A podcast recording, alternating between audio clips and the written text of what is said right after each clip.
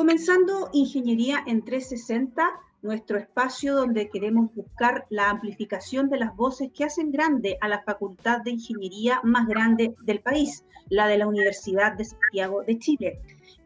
Hoy estamos en compañía del doctor Matías Díaz, académico del Departamento de Ingeniería Eléctrica de la Facultad de Ingeniería de la Universidad de Santiago y quien es parte de un centro en el cual queremos eh, conversar en el día de hoy. Es el centro E2TEC, que ha nacido en el del trabajo de muchos años en los distintos laboratorios del Departamento de Ingeniería Eléctrica y que hoy se posiciona con un objetivo importante mover la conversación, estudiar los diagnósticos, formar eh, al futuro profesional en el tema de la electromovilidad. Estimado Matías, bienvenido. Gracias por este espacio para compartir con la comunidad de la Facultad de Ingeniería, porque este concepto de electromovilidad empezó hace mucho tiempo a discutirse en Chile, pero al parecer ahora ya se empiezan a ver algunos avances. Cuéntanos cuáles son los diagnósticos para esta conversación sobre electromovilidad. Hola Macarena, buenos días. Eh, muchas gracias por la, invitación. Y efectivamente se empezó a hablar de electromovilidad a nivel mundial hace varios años. La, la, electromovilidad no es, algo que sea tan nuevo. Los, los vehículos eléctricos datan de hace más de 100 años, pero yo diría que hace unos 20 años se empezó a tomar conciencia y se empezó a a, empujar esto a nivel mundial y Chile lo recoge eh, hace un par de gobiernos, eh, empieza a delinear una estrategia de electromovilidad que ha tenido frutos en los últimos dos o tres años, yo diría ya que se ve como una realidad más palpable en Chile. Eh, ¿Cuáles son los diagnósticos que manejan ustedes ahí en el, en el grupo que tú lideras en el Departamento de Ingeniería Eléctrica para que ya esta conversación pueda bajarse al nivel en el que está ahora? Bueno, el diagnóstico es que eh, la electromovilidad debiera ser una realidad, bueno, ya es una realidad tecnológica, pero debiera masificarse en Chile en los próximos 10 años. Eh, el gobierno generó una estrategia nacional de electromovilidad con miras al 2050 y esa estrategia es bastante ambiciosa. Eh, los puntos principales que establece es que la, la tasa de inserción de vehículos eléctricos en el parque automotriz debiera alcanzar un 40% de los vehículos eléctricos particulares, de los vehículos particulares, y un 100% de la flota de transporte público. Y si uno empieza a sacar números, eso es, eh, es una meta súper ambiciosa. Estamos hablando de cerca de 5 millones de vehículos eléctricos particulares y eh, el 100% del transporte público a nivel nacional. Esto también está muy ligado a, los objetivos de la Facultad de Ingeniería y también de la Universidad de Santiago, que busca que nuestros académicos y estudiantes profundicen el desarrollo de, miradas país y con los números que nos acabas de entregar, eso queda nuevamente manifiesto. En ese contexto, eh, cuéntanos detalles de la reciente postulación que realizó la universidad a través de ustedes. Cuéntanos un poquito cómo fue la figura para ser parte de este Centro Nacional de Electromovilidad. Bueno, eh, Corfo abrió una convocatoria que eh, lo que busca es acelerar la inserción de la electromovilidad en los distintos procesos productivos eh, que hay en el país. este centro es un centro financiado por, por Corfo que, que lo que busca es básicamente llevar a nivel de prototipos desarrollos tecnológicos que puedan generar una industria relacionada con la electromovilidad en Chile. Y nosotros participamos de este centro siendo parte de un consorcio. Eh, ese consorcio está liderado por la Universidad de Chile. Eh, estos tipos de proyectos cuando eh, son de esta magnitud, estamos hablando de un proyecto que es, en nuestro caso el consorcio es un consorcio de aproximadamente 15 millones de dólares, necesitan de reunir varios actores. Ya. esos actores tienen que considerar al mundo industrial, al sector regulatorio y a las entidades que hacen I+D, que en este caso son las universidades. Entonces nosotros empezamos a, a ver con quién asociarnos. La, la relación con, con, la Universidad de Chile es bastante fluida en ese sentido, hemos trabajado bastante con ellos y eh, generamos un consorcio que también incorporó a la UTEM, a la Universidad Austral, eh, a la Agencia de Sostenibilidad Energética y al Centro de Investigación Mario Molina. Esos seis actores eh, nos unimos y empezamos a, levantar este consorcio que, postuló finalmente a la convocatoria de Corfo. ¿Y cuáles son ahí las, miradas que fortalecieron eh, la postulación? Mira, yo pienso que la postulación de este consorcio tiene la fortaleza de que eh, ve la electromovilidad de distintos ámbitos desde el desarrollo tecnológico, que, es súper importante en Chile, en que podamos pasar de una economía basada en commodities a una economía basada en el conocimiento, en la generación de tecnología, y eso, esa labor es principalmente de las universidades. Pero también consideramos a, al mundo regulatorio y también al mundo privado. Entonces, el, el incorporar, por ejemplo, a la Agencia de Sostenibilidad Energética fue una de las cosas distintivas que tuvo nuestra postulación y que lo que va a hacer es que podamos usar la red nacional que tiene la Agencia de Sostenibilidad para que nuestras tecnologías se puedan insertar en entornos reales y puedan ser piloteadas en municipalidades, en instituciones privadas, en empresas. La agencia tiene todas esas conexiones y eh, es principalmente esa su función. Perfecto. Bueno, la Universidad de Santiago tiene experiencia participando en estos centros nacionales muy relevantes. De hecho, estamos también siendo parte del Centro Nacional de Manufactura Avanzada y, en fin, hay otros más eh, que la universidad sabe cómo echar adelante. Pero ¿cómo se ha podido bajar la, esta participación en un centro nacional a la realidad de la Facultad de Ingeniería, también y del Departamento de Ingeniería Eléctrica o Ingeniería Química, en fin, las distintas alianzas que hubo que hacer. Te lo pregunto porque me tocó ser testigo de muchísimas reuniones, conversaciones, presentaciones. Este es un trabajo largo para presentar una postulación como la que se acaba de hacer. Son casi meses y, quizás hasta, hasta años de reuniones y, y socializaciones. ¿Quiénes los fueron acompañando a ustedes en todo este proceso en la, en la universidad?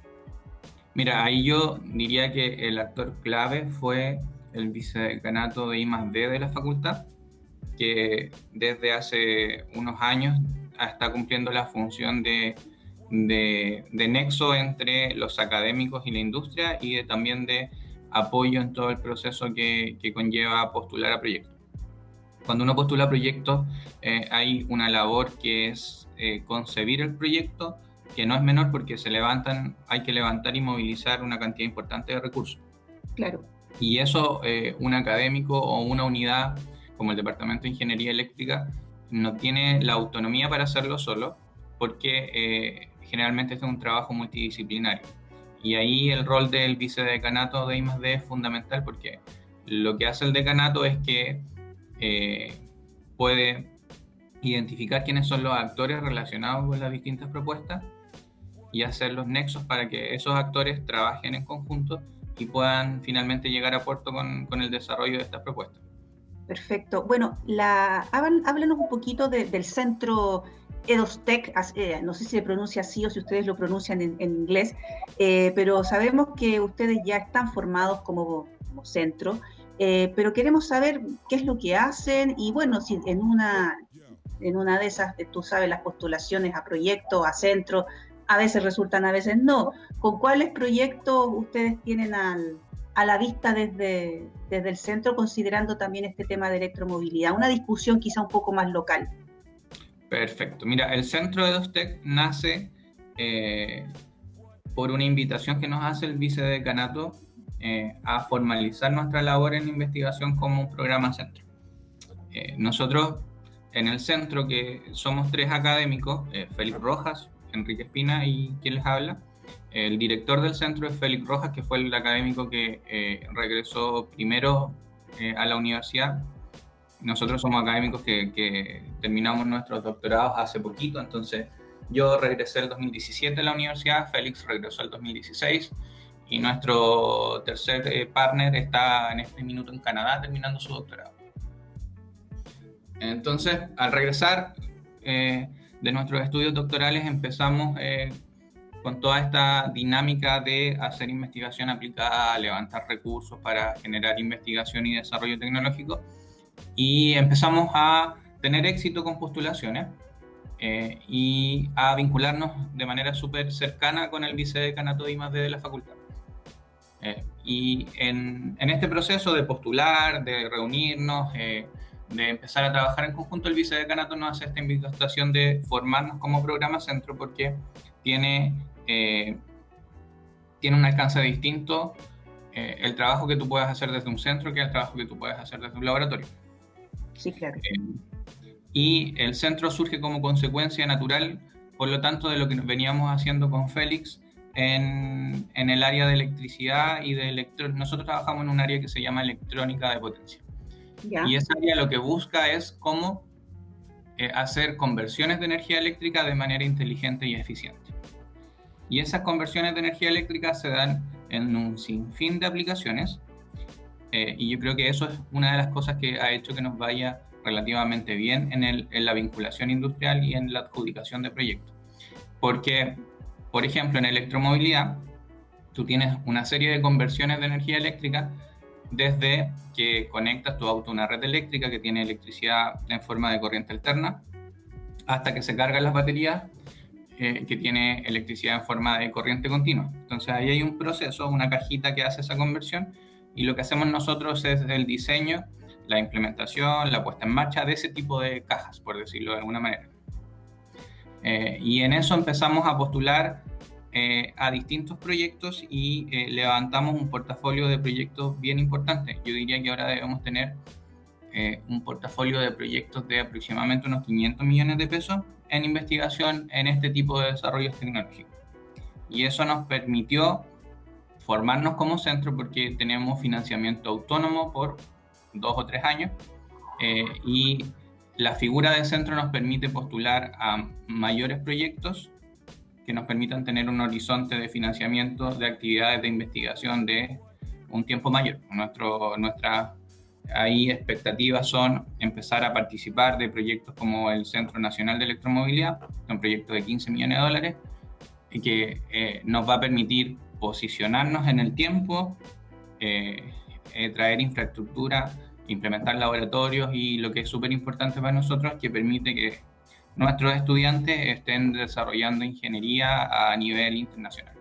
Cuéntame, Matías, la incorporación de movilidad eléctrica a nivel eh, particular y, de empresa. Claro, uno piensa, apunta a reducir las emisiones de gas de efecto invernadero, eh, dejando de lado el, tema de, combustible fósil, pero uno también lo saca la otra conclusión, que es estar proponiendo un cambio muy grande, muy inmenso de, un, de toda una, una industria, lo que implica desarrollos tecnológicos en el corto y en el mediano plazo. Eh, ¿Cuáles son esos desarrollos tecnológicos del corto y del mediano plazo en el tema de electromovilidad? Eh, en el corto plazo yo pienso que eh, el desafío está en una inserción masiva de la electromovilidad. Si uno mira los números, ya se ve en algunos vehículos eléctricos, tenemos una flota de aproximadamente 200 buses eléctricos. Pero si uno compara eso con el parque automotriz nacional, eh, no estamos claro. ni en el 0,1% del parque eh, automotriz. Muy menor. Entonces, el primer desafío es una mayor eh, inserción de la electromovilidad a nivel nacional y eso conlleva otro desafío que es cómo yo cargo esos vehículos. Eh, y ese desafío está súper vinculado con lo que hacemos en el centro.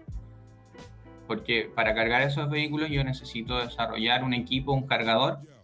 Eh, y la idea es que ese cargador pueda cargar el vehículo en un tiempo más acotado, de una manera más eficiente y eh, de una forma más flexible. y todo eso nos impacta directamente porque nosotros trabajamos precisamente en eso. ese, ese, es el desafío al corto plazo a nivel nacional. Al largo plazo, eh, diría yo que el desafío tiene que ver con eh, reducir el precio de los vehículos eléctricos y eso tiene directa relación con eh, las baterías de los vehículos. En la batería de los vehículos es el cuello de botella. Actualmente los vehículos eléctricos son, no sé, quizás dos o tres veces más caro que un vehículo de combustión. pero además la autonomía de los vehículos es menor. Entonces se genera el problema de que el vehículo es más caro, no tengo dónde recargarlo de una manera rápida y no tengo una autonomía de, no sé, un, cuando yo cargo un vehículo a combustión con un tanque completo, debo tener una autonomía de, qué sé yo, 400 a 600 kilómetros, depende del tamaño del, del vehículo. Pero además tengo la seguridad de que tengo donde cargarlo. Está, eh, hay una red de, de bencineras que, que es súper eh, grande a nivel nacional y donde yo voy sé que tengo una bencinera. Con la electromovilidad tengo el problema de que no hay una red de ese tipo de carga de vehículo eléctrico. Eh, y la autonomía del vehículo eléctrico es eh, un 40% la autonomía de un vehículo a combustión.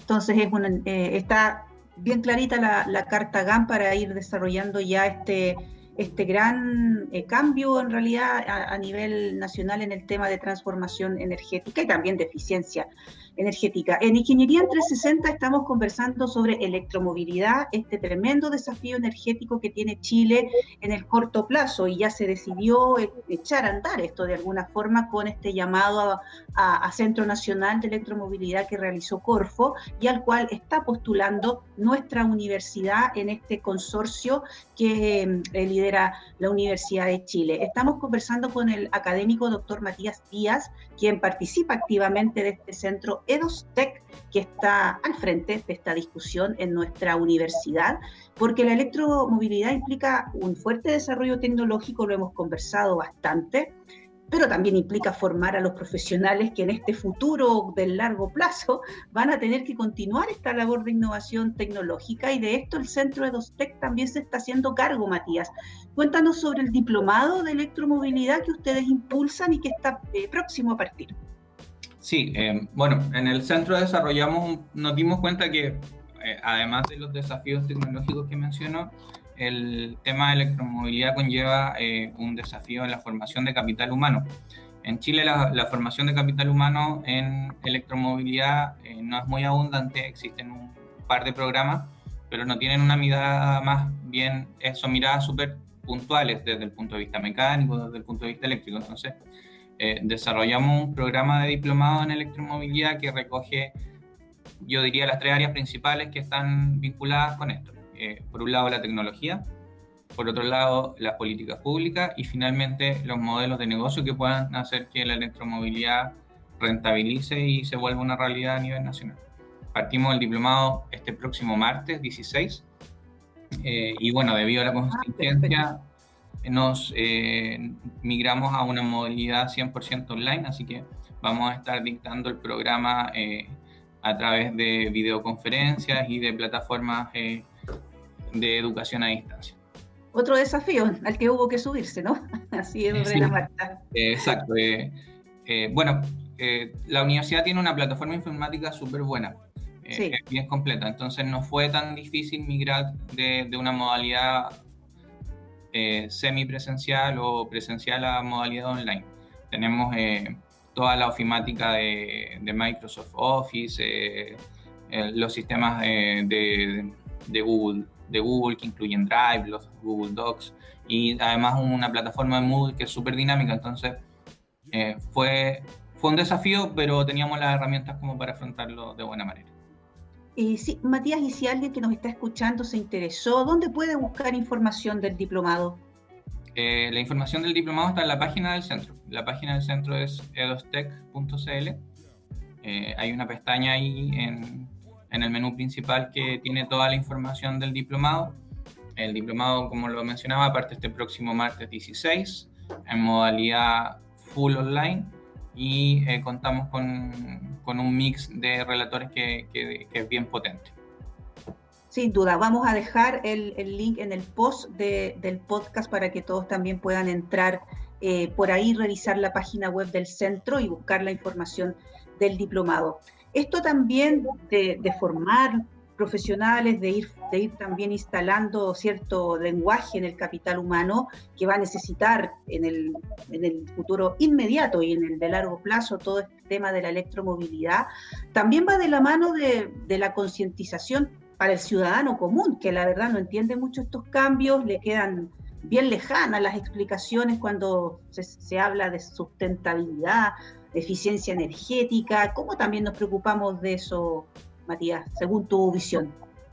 Bueno, es parte de la misión de la universidad eh, eh, difundir el conocimiento y que no solo llegue a capas de, de personas que tengan formación técnica, sino que llegue a, la gente común y corriente. En este sentido, yo creo que el desafío más importante es hacernos cargo de eh, cómo generamos un desarrollo social eh, que sea sostenible en el tiempo. Eh, y de la manera que la estamos haciendo no, no es sostenible. Ya vemos los efectos que son visibles en cambio climático, problemas ambientales. y la, la, idea es concientizar que el modelo de desarrollo que tenemos hoy en día no es sostenible y que la única manera de hacerlo sostenible es, incluyendo mayores desarrollos tecnológicos. La gente tiene que, eh, por ejemplo, entender que eh, la movilización tiene un impacto súper importante en las emisiones de dióxido de carbono totales que, que, estamos eh, botando todos los días a la atmósfera y que hay que migrar rápidamente de vehículos a combustión a vehículos que no generen ese tipo de gases. Ahora, todo eso no sirve de nada si la electricidad que yo uso para cargar estos vehículos que se mueven eh, sin motores de combustión, sino que tienen propulsión eléctrica, si esa electricidad viene de una central termoeléctrica. Entonces, todo esto está emparejado con que tengamos un sistema eléctrico que tenga fuentes de, eh, de generación de energía que sean sostenibles y que sean renovables. Entonces, eh, finalmente se vuelve un cambio de paradigma en el que lo que yo lo que la gente tiene que visualizar es que no podemos seguir consumiendo de la manera que estamos consumiendo. Yo no puedo eh, tener o dimensionar todo mi sistema para el pic de, eh, de consumo. Yo no puedo tener un sistema en el que todos quieran consumir electricidad a la misma hora, sin ninguna regulación, sin ninguna inteligencia, sin ninguna gestión. Y la electromovilidad en eso es, es, uno de los temas que tiene mayor capacidad de, de, generar ese cambio de paradigma. Moverse en un vehículo eléctrico eh, es complicado. A mí me pasa, yo, yo me muevo en un vehículo eléctrico y sé que no puedo ir a Valparaíso si no tengo el auto cargado. O sea, si voy a ir a Concepción, tengo que eh, parar en dos estaciones de carga porque la autonomía no me alcanza. Eh, si tuviera una autocombustión no tengo ninguno de esos problemas. Eh, finalmente, hoy en día el auto eléctrico es una solución que es más cara y más restrictiva. Pero si uno empieza a trabajar, uno empieza a adecuar sus requerimientos, si uno empieza a moverse de manera más inteligente, si uno empieza a planificar su ruta, pueda hacerlo de igual manera, de una manera de encontrando un medio de movilización que no tenga un impacto negativo eh, en el medio ambiente. Bueno, y hablando de este cambio paradigmático que tú mismo has señalado, podemos también eh, leerlo como que es un momento en la historia para la ingeniería, un hito para la ingeniería. Eh, ¿Estamos preparados para enfrentar este desafío? Eh, sí, estamos preparados. La, ingeniería en Chile, y una de las razones por qué trabajo acá es, eh, hay una brecha entre el desarrollo industrial y la capacidad ingenieril de nuestro país. Eh, pero eso es más bien porque no hemos potenciado que nuestro país use todas sus capacidades de desarrollo tecnológico. Pero la capacidad está, la preparación está, la formación de capital humano está, el personal idóneo para hacer estos desarrollos está lo que tiene que haber es una decisión país de potenciar este tipo de cosas eh, y una concientización de la ciudadanía a integrar de manera más armónica tecnologías a su día a día. Y lo, interesante también de esa lectura es que estamos justo en un momento en que la ciencia está viendo revitalizada su labor, eh, su rol eh, está considerado como parte de las grandes soluciones, en este momento más que, más que en otros quizá. Eh, y cuando decimos que se va a transformar una industria a gran nivel, como la energética aplicada al transporte preferentemente, ¿por qué crees que en este momento las universidades, los centros de investigación, como EDOSTEX, deben ser actores principales en este trabajo de transformación? Bueno, la misión de las universidades y de los centros de investigación es clave en, este tipo de tecnología. Si uno eh, mira cómo lo han hecho otros países, uno va a entender de que los desarrollos tecnológicos masivos se dan porque los gobiernos, los estados, eh, potencian que exista una industria que se vincule con, la, con, con, el desarrollo tecnológico a través de potenciar la labor de los centros de investigación y de las universidades en el desarrollo de tecnología. Entonces, la, la labor de, de, de, la universidad en esto es fundamental porque en Chile al menos es el lugar donde se desarrolla tecnología y donde se hace investigación. Lo que tiene que pasar es que tenemos que masificar esa labor y el Estado tiene que invertir recursos en esa labor. Y ahí está el cuello de botella actual, porque si bien nosotros estamos participando de, de un centro que tiene un financiamiento importante y que nos va a permitir hacer cosas significativas, uno no puede pensar que vamos a cambiar la realidad del país, siendo que el gobierno invierte 15 millones de dólares en potenciar la electromovilidad. Esos 15 millones de dólares son un granito de arena para desencadenar algo, pero no vamos a lograr que el 2050 tengamos 5 millones de autos eléctricos eh, con, con, una inversión en desarrollo tecnológico de 15 millones de dólares.